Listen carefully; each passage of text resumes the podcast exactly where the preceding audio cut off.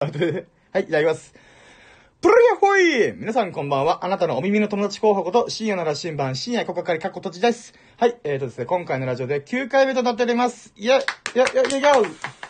次で10回目になります。キリがいいね。はい。ということで、ね、今週のトピックをご紹介しようかと思います。えーとですね、えーと、最近ノートの熱量が割と低めなので、私、ね、熱量というか、あれなんだよな。こう、投稿のリズムが毎日じゃなくて、とりあえず1週間に5本上げとけばいいだろうって、1日に2本上げたり、0本だったり、みたいなことを繰り返して、えーと、やってる感じなので、ちょっと、なんだろうな。うんまあ、と、とりあえずトピック、コメントもちらほら来てたけど、あの、ちゃんと返しきれてないと思って。はい、ということでね、えっ、と、まあ、今週のトピックで言うと、スタンド FM, FM っていうアプリをね、あの、始めてみたんですよ。はい。で、まあ、何のアプリかっていうと、なんかラジオの配信アプリ、まあ、収録もしたり、えっ、と、生配信もできたりとかね。なんかそういうアプリがあって、もともと、なんだろうな、ノートで、ノートのこのフォロワーさんとかが結構やってるな、みたいな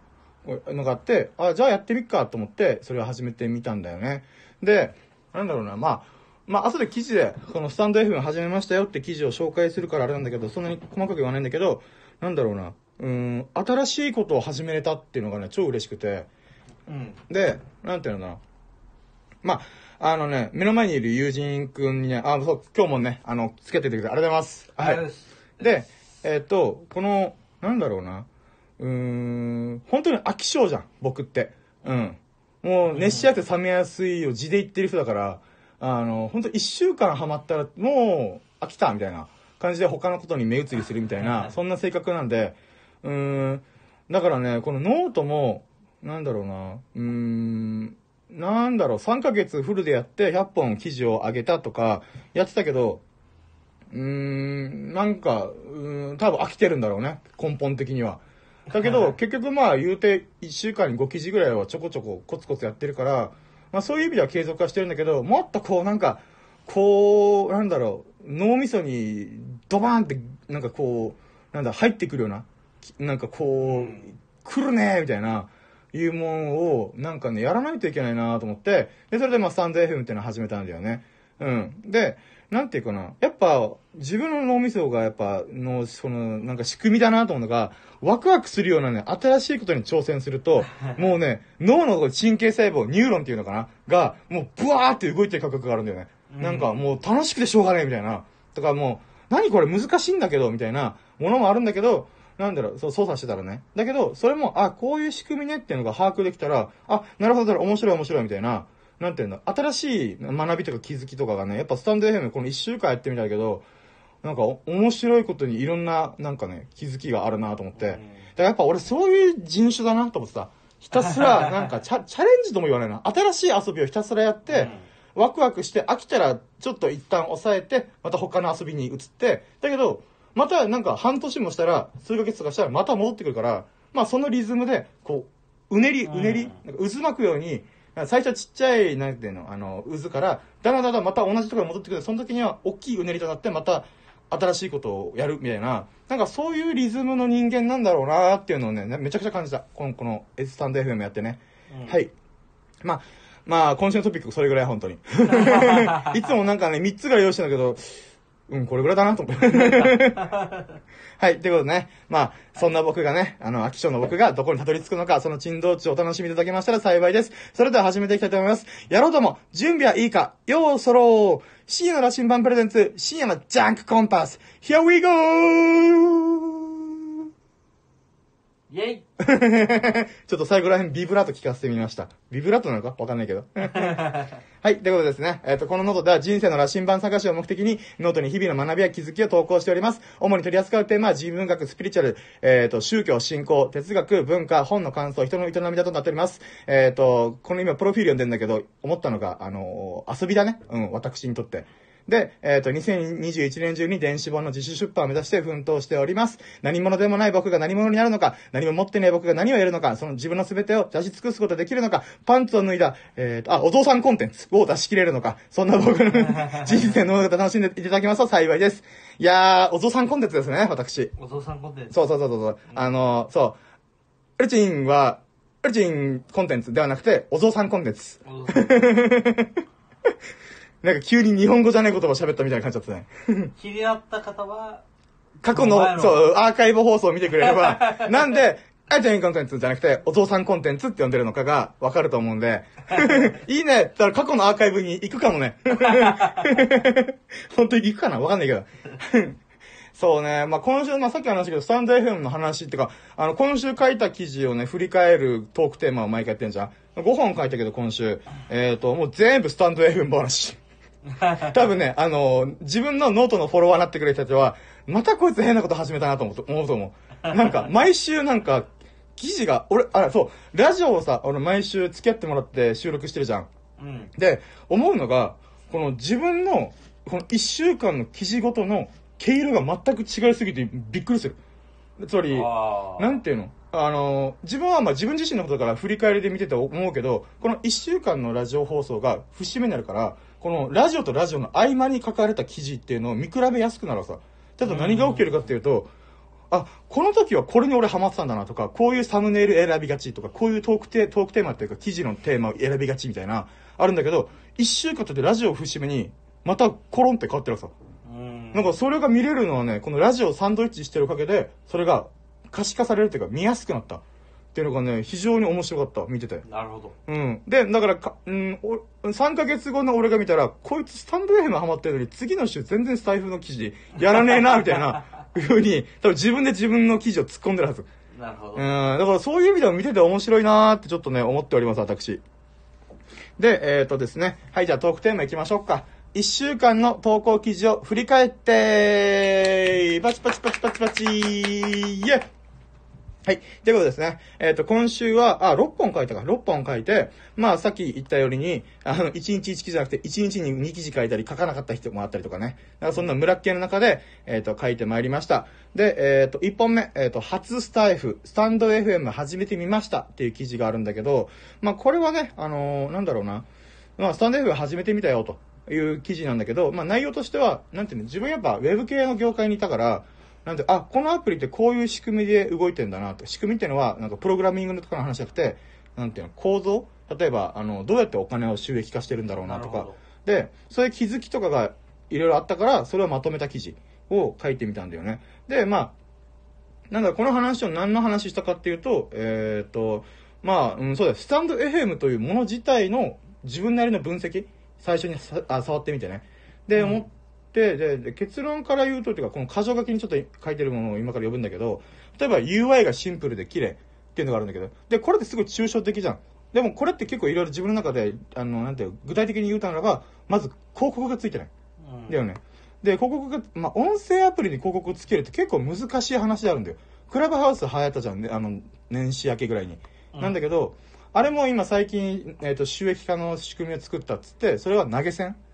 っていうのがあって、それ、あの、ラジオ放送とか、まあ、音声配信してくれた人に対して、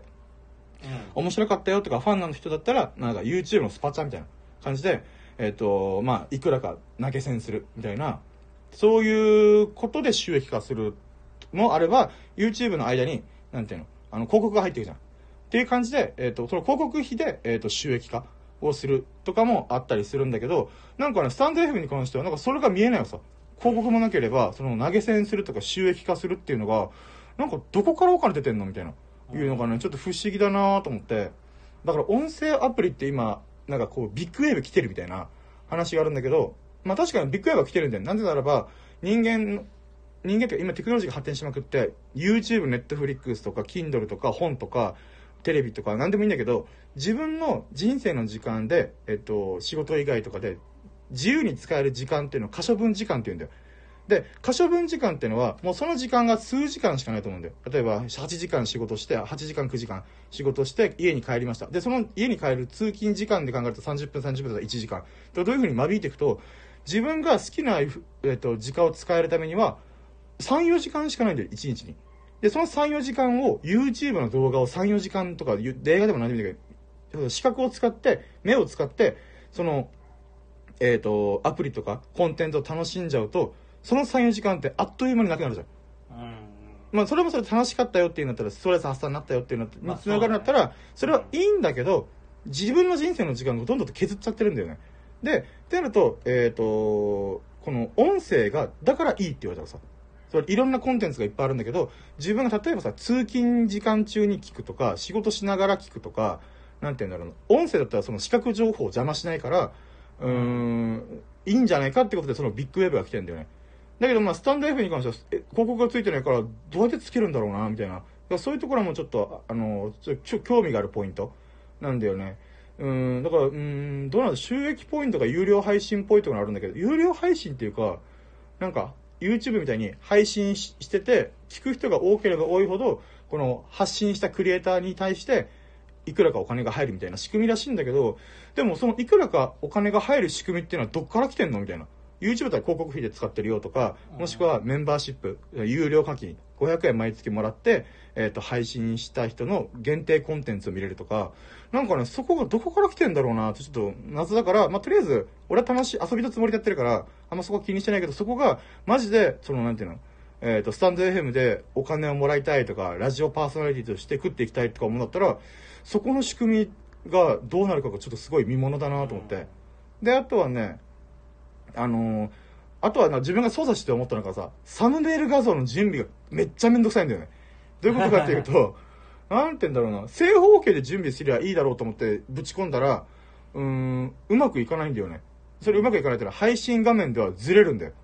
その、正方形で見えるように俺綺麗に作ったはずなのに、なんていうの？あのーなんうまくはまらない。とか、縦型にしたり横型にしたりとか、まあ、なんだろうな。うん、その、それってレスポンシブって言うんだけど、レスポンシブっていうのは、この枠に対して自由に変形するっていう意味なんだけど、その枠がはちゃめちゃすぎて、なんか、いい感じに、その言われた通りに、こういうは、あの、なんか枠で、サムネイル画像作れば大丈夫だよって言って作ったけど、なんか、え？みたいな。どういう見せ方してんねんって思うぐらい、わけわかんない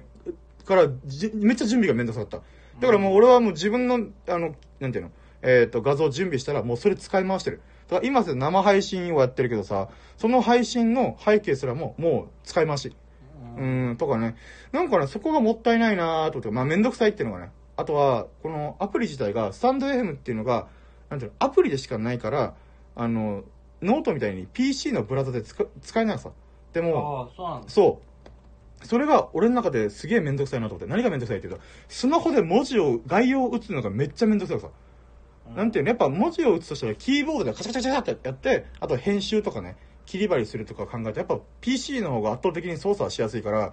なんかね、スマホ上でその文章を用意するっていうのがね、どうしても俺はやっぱ慣れないなと思って。だからそこがね、すごい嫌だなと思って。で、あとはアーカイブを、は、アップしたばかりで見られるが、そのが見られづらい仕組みになってる。つまりね、あの、なんかこの記事で最終的に言いたいのがさ、あの、スタンド FM っていうのは、ライブ配信至上主義だなって思ったのね。ああ。なんかね、これは UI っていうか、このアプリを実際触ってみて、あの、よく見聞きする場合で考えると、やっぱね、今現在生配信してる人がフューチャーされがちなのね。うん。もちろんそれでファンを獲得したら自分のこのアカウントページに行って、このアーカイブを見れるっていう仕組みはあるんだけど、でも、それだとあれなんだ。そう、ライブ配信やってる人がスポットライト当たりやすい。うん。で、俺はアーカイブ派だから、残してなんぼ、YouTube 的思想だからさ、なんかうんそこがすごい、うーん、どうなんだろうなと思ってさ、っていうのがちょっとね、思ってる。だからフォロワーとかいいねを増やしたいんだったら、ライブ配信を毎日なり、まあ定期的にやる方が、うんそのスタンド FM でこのフォロワーさんを自分の応援してくれる人を見つけやすいのかなと思ってさ。だけどノートとまた真逆なんだよ、これ。ノートはアーカイブ主義なんだよ。あ、もちろん、アップしたばっかの記事が、なんて言うんだろうな。うーん、見られやすいよ。初速がいいから。つまり、みんなのフォロワーの中、タイムラインの中にさ、一番最初に出てくるじゃんアップしたてって。した、したばっかって。だからやっぱアップした時の方、じ、したばかりの記事の方がいいねがつきやすい。だから過去の記事とかほぼいいねつかないっていう部分があるんだけど、なんていうの？うん、でも、ノートに関しては、えっ、と、本当にいい記事だったら、なんかこ、ちょこちょこちょこちょこいいねがつくんだよね。そのアーカイブされてる記事がね。で、さらに自分のことを面白いな、この人と思ってくれたら、その人の記事を遡って見てくれる人がいたりとか、そういうのがあるから、やっぱ、うん、YouTube が圧倒的にアーカイブ至上主義だとしたら、ノートはちょっとその半々、アーカイブとライブ配信って、ライブ配信っていうかな生っぽい、つまりアップしたばっかのもの、ちょうど中間ぐらいで、スタンド FM がもうほんとライブ配信至上主義なんだろうなと思って。なんかまあその違いをさ、自分の中でこう触ってみて、あ、こういうことかっていうのは、うーん、なんていうの、認識できたことをなんかまとめる機会がノートであったから、それはすごい良かった。っていう記事でございます、こちらは。はい。はい。でます。じゃあ次、続いての記事がね、えっ、と、幻の生配信、アーカイブ化大失敗、マジで幻となった初ライブ配信ってことでね、あの、これはね、あの、そう、目の前の友人に、初ライブ配信を付き合ってっつって、やった時に、みんな、あこのみんなっていうか、この二人でワーワーワーワーやってたんだけど、そのアーカイブが見事に消えてた。消えてたってのは、あの、多分電波環境の影響のせいなのか、うーん、多分それの不具合でアーカイブが残らなかったのが超ショックだったっていう話なんだけど、まあ、でもね、今振り返るとね、あれアーカイブされなくてよかったと思ってる。あの、もう下ネタとか、いや、なんかその時に、その、なんか目の前にいる友人くん、友人くんが、もう結構お酒飲んでて、もう結構ヘベレケでテンションわーって上がってたから、うん。なんて言うんだろうな、もう下ネタテンションになって、いやしかも俺が、あの、生配信付き合ってって言った時間帯が遅かったっていうのがあるから、うん。なんていうのだいぶもうヘベレケ出来上がってる状態で、よっしゃ喋るぜみたいな時に、喋るぜってか俺が喋って聞いてたみたいだけど、この、ヤシがすごかった。なんていうの？えーじゃあ、深夜くんの、えっ、と、好きなセクシー女優は？みたいな感じで、え？みたいな。とか、なんだろう、いつものノリだったら普通にその喋る話はするんだけど、そういう会生々しい会話がいっぱいあったっていうのと、あとは普通に私の本名がちょこちょこ漏れてたっていうから、やばいやばいと思って。っていうので、まあ、だからアーカイブ化された後に自分で削除するなり、なんかそういうなんか編集できるのかなって試してみようと思ったけど、まずアーカイブのデータすら残らなかったから、やっぱ電波状況のなんか、だから操作ミスったのか、電波状況が悪かったからなのか、ってことで、まあ、初ライブ配信がね、おじゃになっちゃったみたいな。すいませんでした。いやいや、そこは全然、あ、じゃじゃそれはなんていうか、それはスマホの影響ですから、まあそれはね、うん、全然しょうがないんで。だからね、本当に幻の初配信だった。なんか、初配信っていうか、初めてやりましたよっていうのが、残しときたいなと思ったけど、あれ？なんか、スタンド FM です側からなんか、え？みたいな。なんかね、なんかないんだけど、みたいな。なんかそういうのがちょっとショックだったなと思って、2個目、3個目の記事で、リベンジ生配信、キョロジューするより喋りたいこと喋ることが大事だなと思った話。ということで、まあ、今話した幻の初配信を友人と一緒にやったやつが消えちゃった、アーカイブがされなかったみたいな話で、やっぱね、あの、個人的にはね、なんかね、せっかく友人に付き合ってもらって、自分の初、初の生配信ですよ、みたいな、っていうのが、どうしてもなんかね、こう悔しかったんだよね。なんで消えてんだよ、こんな野郎みたいな、そういう気持ちがどうしてもあったから、いやこれはもう、基本、あの、目の前にいる友人くんにいつも付き合ってもらってるのは、やっぱ自分が一人喋りができないから、ちょっとね、この時間付き合ってもらえないかってことで、いつも相談してるにもかかわらず、なんかこのスマホの、なんていうの、電波環境の影響なのかなのせいでできなかったっていうか、なんかもう本当に、ああ、もうじゃあ、やるしかないと思って、あの、その、その友達と、えっ、と、じゃあありがとうね、ほ放送付き合ってくれて、みたいな。で、帰った後にもう自分一人でやってみたのよ。で、だから俺一人喋り今までいっぱいたくさん実験して、やっぱ一人喋り目の前にいる人に伝える、伝える？目の前の人に喋りかけるような感じでやった方が爆発力があるなと思って自分の中でね、喋りに。だから、一人喋りをあんまりやらないようにしてたんだけど、うーん、もうやるしかないと。悔しいから、みたいな。ということで、リベンジ初初生配信みたいなことをやってたんだけどさ。で、まあ、案の定人が来なかったのよ。人が入ってもすぐ抜けるみたいな。っていうのが繰り返されて、うーん、どうしようみたいな。っていうのがあってあってさ。で、うーん、その、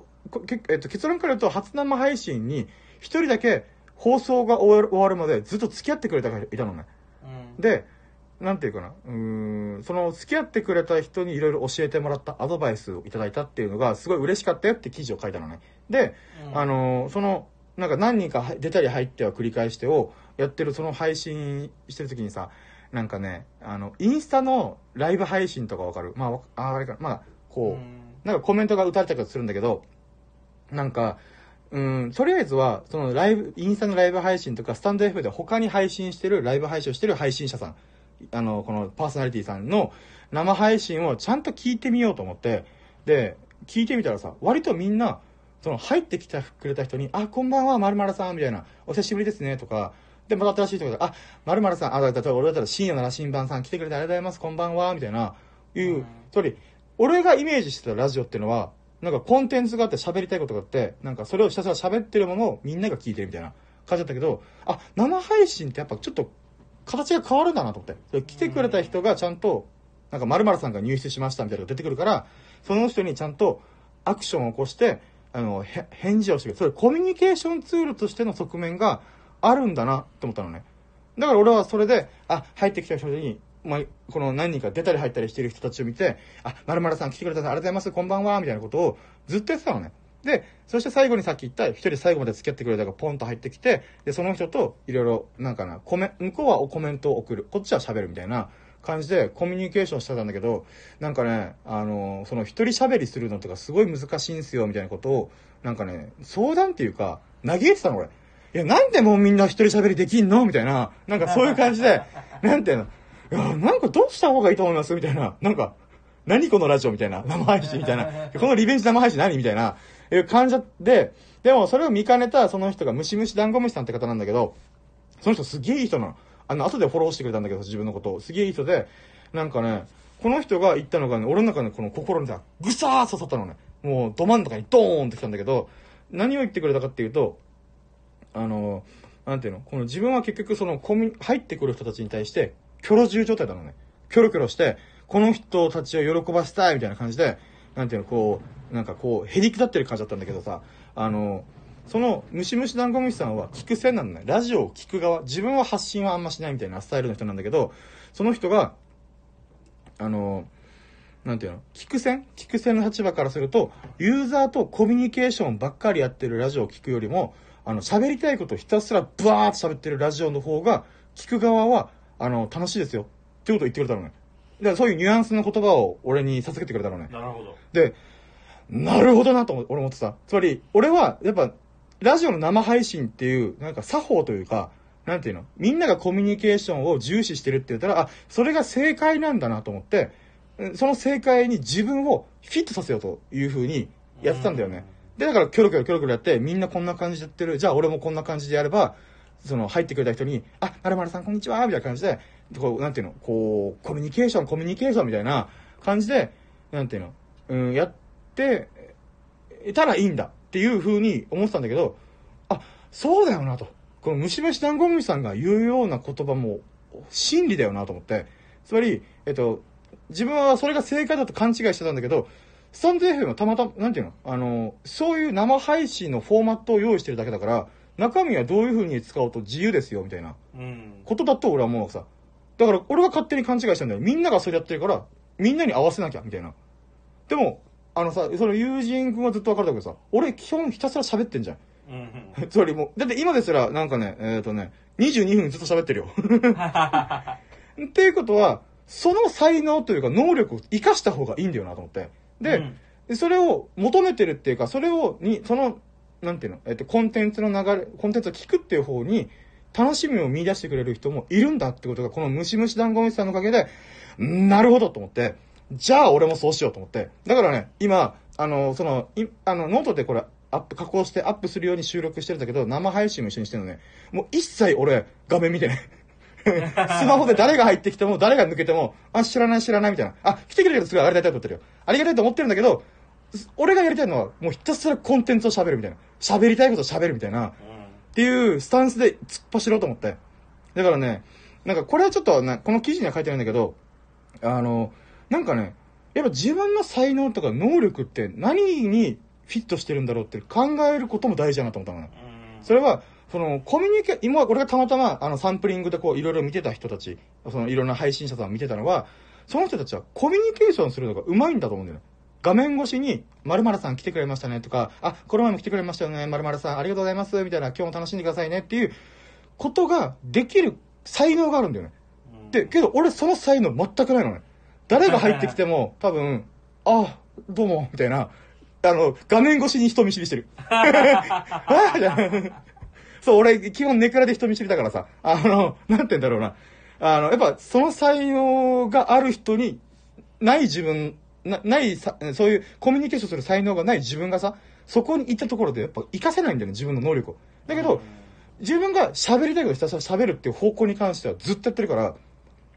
そっちを活かした方がいいんだなと。で、自分が楽しいことを、楽しそうに喋ってることを楽しんでくれる人も世の中にいるんだなっていうのをやっぱ感じたんだよね。うん。で、だからね、なんかね、この自分が、うーこのなんで喋ってるんだろうなんでラジオやってるんだろうって原点をさ、このムシムシダンゴムシさんに教えてもらったなってめっちゃ思ってんの。じゃあどういうことかっていうと、その自分は、自分のラジオスタイルはまず喋りたいことをひたすら喋りまくるっていうスタイルがあります。で、そういう才能とか能力があります。じゃあなんでそれがあるんだろうって言ったらやっぱ基本喋りたい人。喋りたい欲求がずっと病のような才能というか、能力がずっと自分の中にあって、で、だけど、自分がそうやって欲求を満たすようにそう喋りまくるわけじゃん。喋る喜び、楽しそうな姿っていうので、楽しんでくれる人もいるんだなっていうのが、すごい感じるのね。で、じゃあなんで喋りたい欲求があるんだろうなと思った時に、やっぱ僕が喋りたいっていうのもあるんだけど、あの、本当は、やっぱみんなからの反応も欲しいんだよね。じゃあ、うん。どういうことかっていうと、ごめんね。この記事をちょっと今軽く読んでんだけど、この自分が喋った言葉で人の心をさ、ぐわんぐわん揺さぶりたいんだなと思ったのよ。うん。で、あの、笑ったり感心してくれたり、あ、こういうこと考えるやついるんだ、面白いなとか、なんていうのコメントしてもらったりとかね。で、それ人の反応っていうのは、その人の心をぐわんぐわん揺さぶることで、なんていうの？なんか、ああ、やるじゃん、こいつ、みたいな。なんかそういうのがあんのじゃないかな。で、実際俺もそうだしさ。俺が心がぐわんぐわん揺さぶられたら、コメントしたくなったり、いいねしたくなったりするから、なんか、で、えっ、と、それを自分が発信して、それが返ってくることが喜びなんだなと思ってさ。だから、なんか、なんだろう、人の反応もすごい大事なんだけど、まずは自分が楽しむことが大事っていうポイントと、自分が楽しんでる姿を見て楽しんでくれる人もいるんだよ、世の中にはっていうのをね、なんか改めて再認識させられた。だからそういう意味ではスタンド FM で、なんていうの、あやってみてよかったなと思った。その生配信で、なんていうの、なんていうの、いろんな人が自分のそのトークルームに入っては、1秒で抜けるみたいな。っていうことがざらにあったから、やっぱ凹むのに、ああ、そういうトーク力俺なかったかと。みんなを引きつけるようなトーク力能力がなかったんだ、みたいな、いうショックがあったけど、そんなのもう気にしなくていいんだなと思ってさ。だからもう僕はね、今まで好き放題喋ってきたけどさ、あの、これからも好き放題喋っていこうかなと思ってさ。だって今さ、もう自分で恐ろしいんだけど27分ひたすら喋ってるからね。なんかね、それもまた、やっぱ、病のような才能なんだよなと思ってさ。なんか、でもそこに気づかせてくれたのは、サンドゥヘムというもアプリであり、そのアプリにいる、えっ、と、ユーザーさん。まあ僕、今回のムシムシダンゴムシさんが自分にとっての、あの、なんていうの、新しい気づきとか学びを教えてくれる、いいきっかけになったなと思って。だからや、実際やってみてよかったなと思ってさ。はい。ということでね、まあ、あとね、残り3つ記事があるんだけど、えっ、と、えっ、とね、4つ目か。4つ目が、あのーちょっと待ってよ。4つ目の記事はね、えっ、と、いびつな二人、大砲のように打ち合うコミュニケーションってことでね。ああ、俺、それ読んだよ。あ、呼んだ？ありがとううんおい あ、そうだ、じゃあ友人にちょっと、あの、まあ、呼んでくれたらあありがとうね、本当に。で、なんて言うんだろうな。あの、いつものこの昔馴染みの友人とは別の、えっ、と、きっかけで出会った人がいるんだそれが、あの、亀さんっていう人がいるんだけど、その人がね、あの、まあ、結論から言うと、俺と同じぐらいおしゃべり大好きな人なのね。うん、で、もちろん世の中におしゃべり大好きな人いっぱいいるよ。なんだったら FM、あ、スタンド FM であの配信してる人っておしゃべりが好きな人だと思うから、っていうふうにいるんだけど、やっぱそのおしゃべりをいっぱいできる能力と、あの、気が合うっていうこの二つがさ、重なってる人って、まあ現れないのね。うん、で、えっ、と、いう、本当にね、あの、いつも付き合ってくれてる友人は、あの、昔からの馴染みだし、なんていうの、大事な友人だなってみ、みんなね、あの、フルメンバー、みんな思ってるんだけど、なんていうの、俺並みにめちゃくちゃ喋りまくるやつっていないと思ってんのね。別に、なんか、なんだろう、そういうことじゃないじゃん、友人って。なんていうの、あの、お前喋るの、じゃあ俺も喋る。気が合うじゃん。じゃなくて、いろんな側面、いろんな自分の中の多面的な自分の側面に、なんか心部分では気が合う、心部分では気が合うとか、そういうのがいろいろ入り混じってるのが友人関係なわけじゃん。で考えたときに、この亀さんという存在がね、僕にとってはね、喋りまくるっていうコミュニケーションの仕方が、すごい似てるのね。で、うんさらにそこにき、もっと友人として大前提として気が合うっていう部分が、すごい合う人なのね。で、えっと、この記事で言ったのは、その自分たち、この亀さんと自分でトークしててさ、あの、生配信って、まあ、うんなんていうの、一緒に遊んでたんだけど、俺、自分がこのスタンド FM っていうアプリ手に入れた、手に入れたやってるから、あの、生配信付き合ってって言ったのね。そしたら、まさかの30分超えの収録を4本撮りしちゃうさ。すごいよなと思ってさ、2時間ずっと、でしかも2時間ってのはそう収録だけだけだから、それ以外でも2時間ぐらいはずっと喋ってんだよね。うんだからやっぱ、だから4時間、5時間ぐらいひたすら喋りまくっても、お互いに何の問題もない関係性っていうのがね、非常にいいなとか、で、その亀さんと自分の、この、さっきの記事で言ったように、自分をひたすら喋るわけじゃわけじゃん。つまり、自分の考えてることを大砲のようにさ、筒に詰めて、なんていうの、喉元に詰めてさ、よっしゃ、これから行くぜって、パーンってドーンみたいな感じ、なんていうのごめん、擬音が多いわ。なんか、装填完了、発射放てみたいな感じで、ドーンってこの喋る。で、向こうも同じスタイルだからさ。だから、大砲の打ち合いだからさ。なんかね、なんかそこがね、すごい面白いなと思って、なんかライオンとかがさ、なんていうの、じゃれ合ってる感じ。この、なんていうの、もう筋肉隆々の男、男というか、なんていうの、ライオンが、なんていうの、おりゃーって、なんか全力で振りかぶって、向こうも全力で振りかぶってきて、なんていうの、うーん、なんだろうな、こう、だけど、傷つけ合うんじゃなくて、なんか、なんだろうな、試合をしてる感じっていうのかな、なんていうんだろう。自分が全力を出しても、なんていうの、受け、受け、受けを取れるやつ。受けっていうか、受けっていうか、同じ地力量でバチバチできる人。バチバチしたら喧嘩っぽくなるじゃなくて、なんていうの、その、お互いがお互いに全力を出し合える関係？じゃれ合う関係っていうのかな？っていうのが、今まであんまなかったから、なんかね、それがすごいいいなと思ってさ。うん。で、その記事のまま、最後ら辺に言うならば、この亀さんとの出会いってね、自分の中で本当にありがたいなと思ってて、それはさっき言った通りに、その、いつも付き合ってる友人とは違う側面の自分の能力とかな、えっと、中身と、バチバチにやり合える関係が見つけれたと。で、それがね、なんか、その側面で言うならば、一人ぼっちじゃないんだなって自分思ったの。つまり、こんだけ喋りまくるやつと、にに相対できるぐらいの喋り合うやつっていう自分の側面、多面的な側面の一側、いやごめんね、一、一側面と、なんて言うんだろうな、うーん、は、ずっと孤独感があったのよ。その部分で言うなら。他の、うんなんていうの、このラジオやって、あの、目の前の友人が聞いてくれる、反応してくれるっていう関係性は、それはそれですごい俺は充足してるのよ。ありがとうと思いながら満足してるの。だけど、その全力でやり合うっていう側面に関しては、やっぱり、あ、ここの部分で俺とバチバチの人って、あんまり現れないんだなって孤独感があったと思うんだよね。だけどその側面を埋めてくれるからさ、ああ、ここはすごいいい出会いがあったなーとさ、それがすごい喜びなんだよねーと思って。だからね、あのーなんかそこがね、すごい良かったよっていうことをまとめた記事でございます。はい。で、これがね、意外と12いいねぐらいついて、お結構来たと思ってさ、嬉しかったなーと思って。いいね。あざっす。で、えっ、と、5つ目が、自己肯定感とは、自己中とナルシストってそんなに悪いことかいってことでね、まあこれ、今から言う2き2記事は、えっ、とね、この亀さんとの、えっ、と、配信トークの、えっ、と、振り返りと、振り返り記事みたいなのなんてなんてなんだけど、なんかね、やっぱ亀さん思想が強くてすごい面白くさ。で、あの、なんていうのこのテーマにした理由は、僕はですね、自己中という言葉をこの世から撲滅したいんですっていうニュアンスの言葉をさ、ずっと言っててさ、あ、そうだ。そう、思想強いな、面白いなと思いながら、で、なんて言うんだろう、うーん、じゃあ自己肯定感とか自己中とかナルシストって、自分はね、そんなに悪いことじゃないと思ったりする人だからさ、なんかね、俺も、別に、うん。ねな、な、なねっていうか、なんかね、あのーまあ、うん、記事の内容通りに喋るとしたらさ、あの、僕自身がね、今さ、自己肯定感半端なく高いのね。もう100%突っ切ってんじゃないのみたいな。で、しかもさらにも、最近はね、ほんとバカみたいにどんどん自己肯定感がね、急上昇してるんだよね。で、そんな僕なんだけどさ、もともとは自己肯定感激低状態だったの。もうめっちゃ低い状態だった。で、じゃあそれがなんで起きたんだろうなと思ったら、もちろんいろんな要因はあるんだけど、やっぱ学生時代に見聞きした言葉っていうのが、ちょっと一因だったなって思う部分があってさ、それはどういうことかっていうと、あいつ自己中だよねとか、ナルシストってめんどくさいよねみたいな、そういう言葉がやっぱクラスメートの中でこう、なんていうの、何かしらの部活のタイミングとかで、なんか、えーそういうのがき、なんかちょっとこぼ、こぼれてくるというか、っていうことがあって、やっぱそこって、なんかね、やっぱ、重要な一因だよなって俺は思うんで、他の自分がネクラとか人見知りとかコミュニケーションが苦手とかいう側面もあるんだけど、やっぱそういう自分中心で過ごすとそういう風に叩かれるんだみたいなことを思う部分があるんだろう。つまりあれ言葉の鎖っ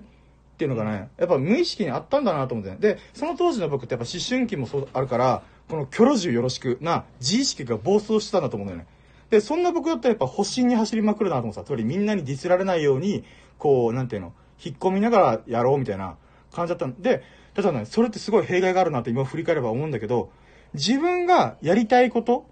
や思ってることを言わなくなるわけじゃん。それ自己、自分中心の自己中心的な発言とか、あの、行動を取らなくなってくると、最終的に何が起きるかっていうと、やりたいことすら考えなくなるんだよ。つつまり、言葉とか行動っていうのはその人の思考から生まれてるから、その行動とかしあの言葉を発さなくなってきたら何が起きるかっていうと、その思考すらしなくなるのね。思考から行動が生まれるけど、行動しなくなったら、その思考も消えていく。って思うんだよね。だから、あの、そういう状態になると自己肯定感激低状態になるなと思うんだよね。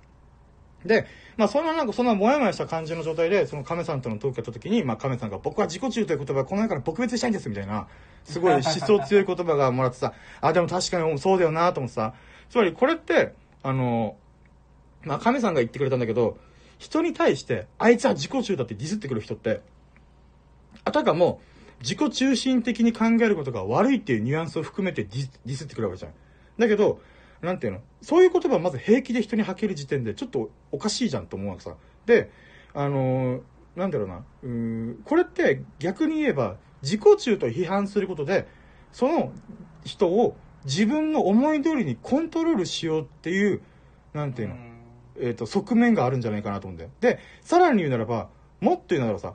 この考え方自体が、このコントロールしようと思うこと自体が、とても自己中的な思惑が見え隠れすると思うんだよね。つまり、自己中だよお前みたいな、やめろよそれって言ってるやつほど自己中なんだよね。で俺、だからこれ自己中のパラドックスって言うんだけどさ、なんか、だからね、なんかね、うん、ってなるとさ、なんか、自己肯定感激低状態で、さらにさらに負の、この負のサイクルに始まってくるなと思ってさ、でもそんな、この状態を打打破するためには、あのね、やっぱ結局さ、ベタな言葉であるけど、この言葉に行き着くと思うんだよね。あなたの人生は、あなたが主役なのだから、まずは自己を中心に考えた方がいいっていうことを、つまり、なんていうの、まず自己中心で行こうよ、みたいな。で、あるんだけど、でも自己中心だけだと、さすがに周囲とのぶつかり合いが増えると思うんだよね。あの、まあ、全員が自己中だったらもうやばいじゃん。社会が成り立たないじゃん。なんだけど、ここで、あの、大事になってくるのが、自己中でありながら、他者のためにもなったら問題ナッシングっていうのが、やっぱ、あるんだろうなと。つまり、えっ、と、他者中心であると自己肯定感が下がっていくわけじゃん。で、自己中だとぶつかり合うわけじゃん。だからこの両円、この、なんか丸を描いて、2個の丸を描いて、片方が他者中心、片方が自己中心だとしたら、その2つが重なり合うところ。自分がやってて気持ちいいとか、自分がよやってて喜ぶなっていう部分と、人が、人が、えっ、と、喜ぶ部分。この2つがクロスしていることを考えることができれば、それが脱キョロ銃であって、脱じ、脱自己肯定感激低状態につながるのかなと思って、まあ、なんかね、あの、そういうことをちょっと考えた記事でございます。で、まあ、これ自己肯定感については自分もね、あの、まあ、低かった状時代、えっと、時期があったから、今の高い状態のまた違う側面とか今勉強してる、学んでる最中だから、また考えがまとまったらね、こういう記事書きたいなと思ってんだけどさ、なんかこの自己肯定感ってまた不思議なもんだよなっては思う、本当に。自己中心的なことが悪いことなのかなっていう疑問もやっぱあるし、うん、まあそういうこといろいろね、喋ってた記事でございます。はい、次がね、これは今日書いた記事で、なんださっき書いた、2時間前に書いた記事で、で、これはね、これもまた亀さんのトークで、えっ、と、僕とこの亀さんが、えっ、と、お互いがデザイン業界に、えっ、と、所属、所属、デザイン業界で仕事をしている人だ、人なのね。で、えっ、と、タイトルが、言葉の結晶化、デザインとアートを説明する言葉は、カッチカチに圧縮されてる話。まあ、これタイトルだけじゃわけわかんないと思うんだけど、あのね、デザインとアートってなんだろうねっていうコラボトークをしたのね。で、えっ、と、なんだろうな、デザインとアートの違い、違いというよりは、うん、なんていろんな側面がありはするんだけど、結局、この言葉に行き着くんだよね。デザインとは問題解決。アートとは問題提起する。提起。つまり、クエスチョンか、うんオアアンサー。っていう、いう、この、この、見事に綺麗に説明した言葉があるんだけど、俺この言葉あんま好きじゃないの。あんま好きじゃないというかピンときてないのね。なぜならば、お行儀が良すぎて、おお行儀良すぎんなと思って。なんか、なんか、なんか、えみたいな。っていうのがあって、で、なんかそれを亀さんといろいろおしゃべりしたのね。で、別にね、このお行儀のいい答えだからとディスりたいわけじゃなくて、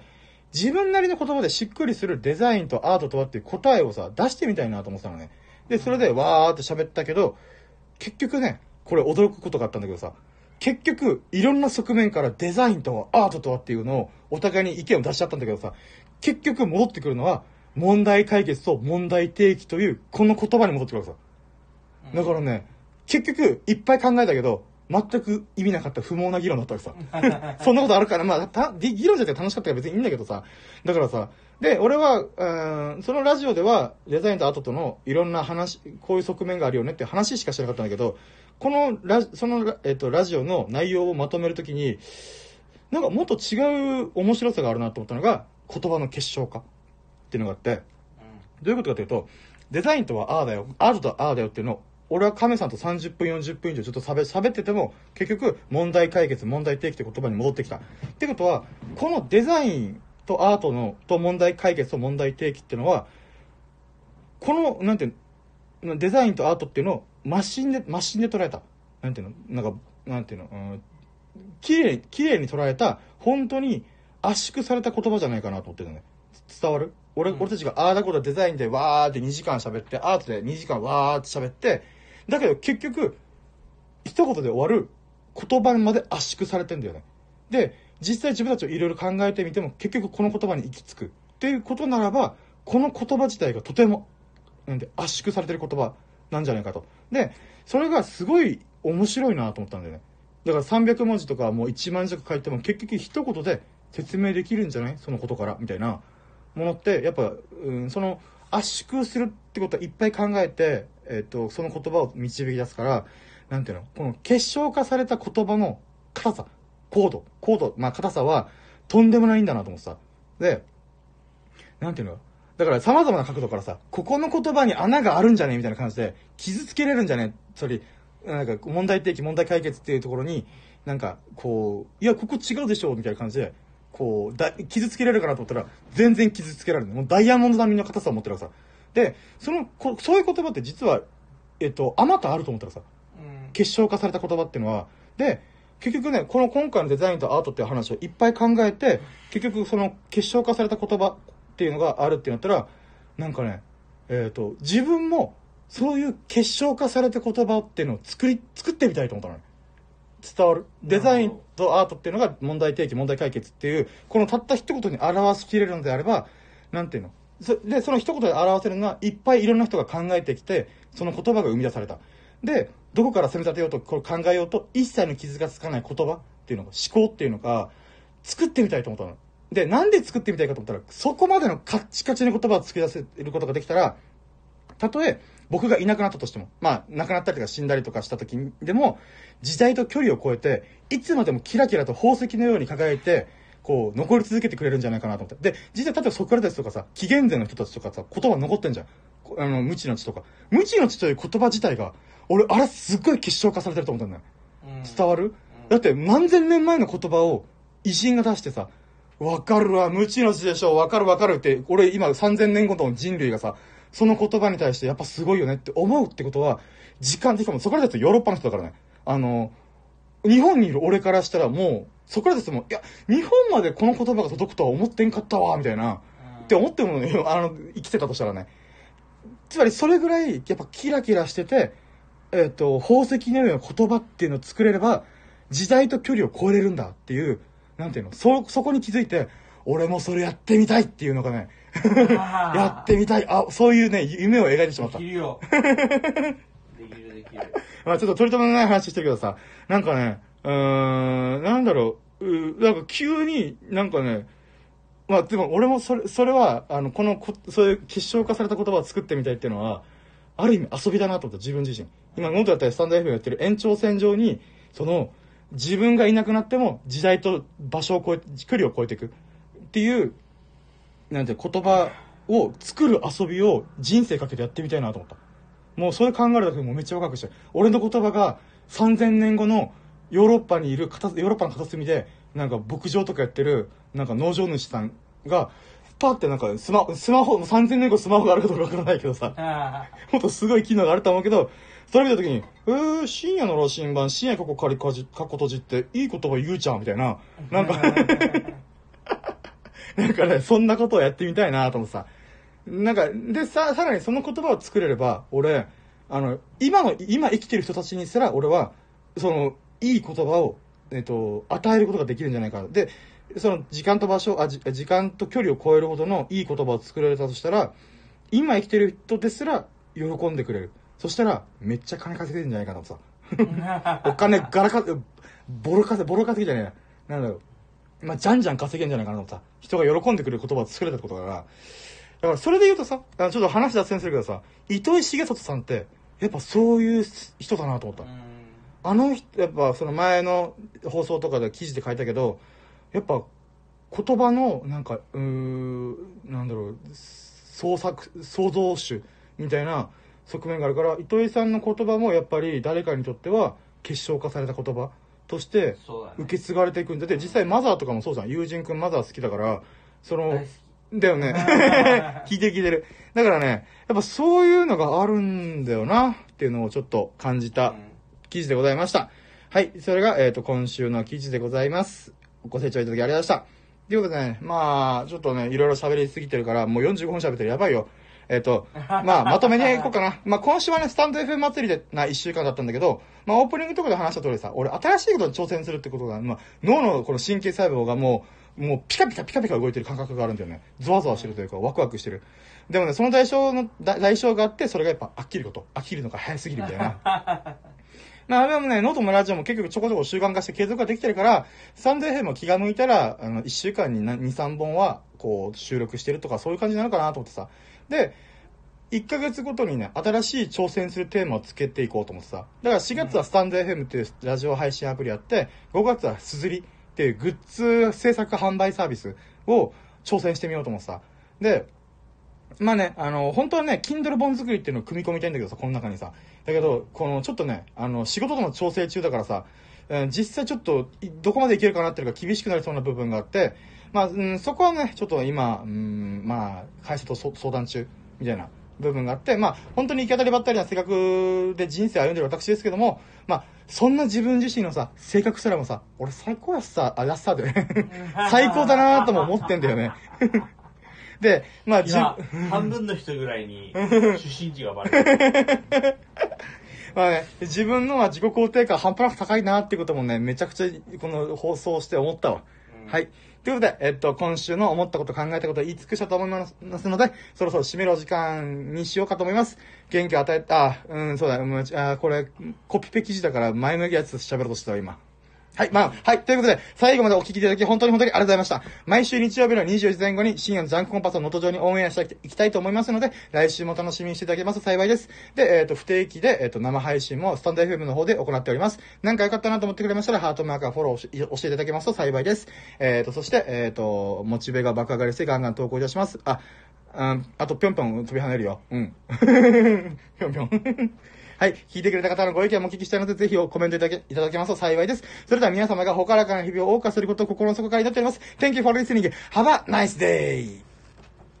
えいということで、えー、お疲れ様でした。ありがとうございました。はいそして、えっ、と、えー、スタンド FM 側は8人来てくれて、えっ、と、0ってことで、はい。はい。